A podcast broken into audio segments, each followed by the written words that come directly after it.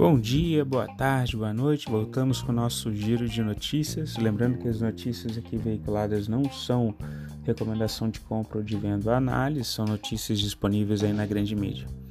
Estados Unidos, S&P Futures praticamente estável, Dow Jones também, Nasdaq também queda de 0,04, EWZ também zerado, estável, petróleo Brent ligeira alta de 0,59 Bitcoin, a gente vai falar um pouco de criptomoedas, é uma queda de 2,63 e tinha uma queda maior para hoje.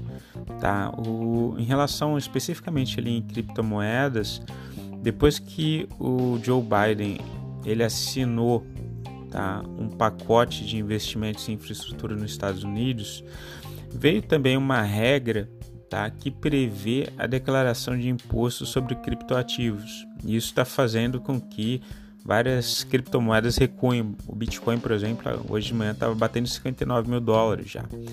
Então, isso está pressionando as, os criptoativos. Tá? O ouro, uma ligeira alta de 0,54 e o US Bonds, uma queda de 1,17.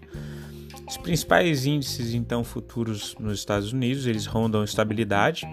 Nessa terça-feira, dia 16 do 11, após a reunião então entre o presidente dos Estados Unidos, Joe Biden, e o da China, o Xi Jinping.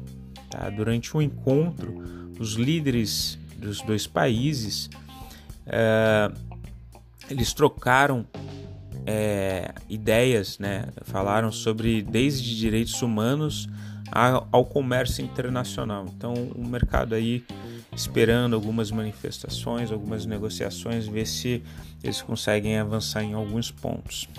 Em relação à Ásia, o CSI 300 da China ligeira alta de 0.02, estável também.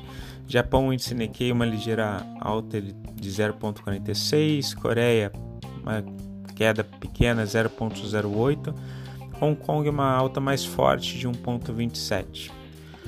Na Europa, Stock 600 alta de 0,21, Alemanha DAX 30 alta de 0,29, Inglaterra FTSE 100 ligeira alta de 0,08 e França alta de 0,33. Na Europa, as bolsas então estão operando próxima estabilidade para mista, tá? sendo que o índice Stock 600 né, com essa alta de 0,21.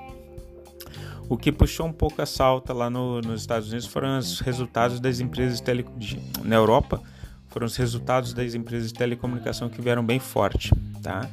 Em relação aos indicadores macroeconômicos do Brasil, a gente está com PIB aí de 12,43 no segundo trimestre, mas o, o, que acontece é que várias casas de análise, várias instituições estão revendo o PIB do Brasil para o ano que vem e alguns falando em recessão tá? Então está repercutindo a deterioração da perspectiva para o desempenho da economia do Brasil em 2022. O Credit Suisse, por exemplo, projeta que o PIB brasileiro deve encolher 0,5% para o próximo ano, enquanto o Haitong estima que uma queda de 0,3%. O JP Morgan, a variação do PIB deve se manter próximo a zero, por exemplo.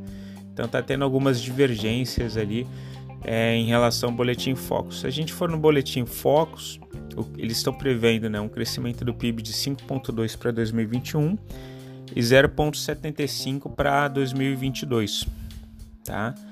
Em relação à Bolsa de Valores, a gente teve uma queda na última sexta-feira, e Bovespa caiu 1,17%, o dólar teve uma ligeira queda de 0,02%,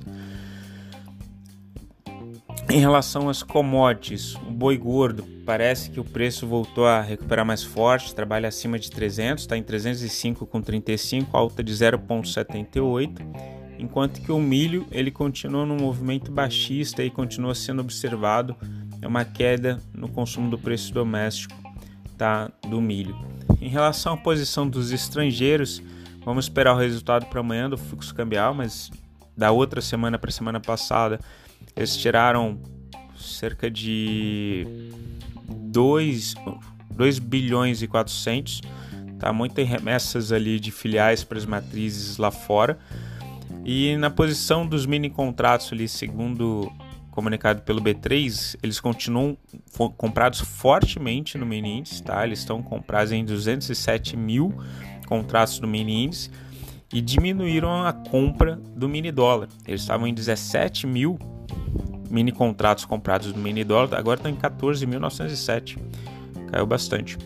Pessoal, foi por aqui. Desejo a vocês uma excelente semana. Qualquer coisa é só entrar em contato. Tá bom? Abraço, cuidem. Tchau, tchau.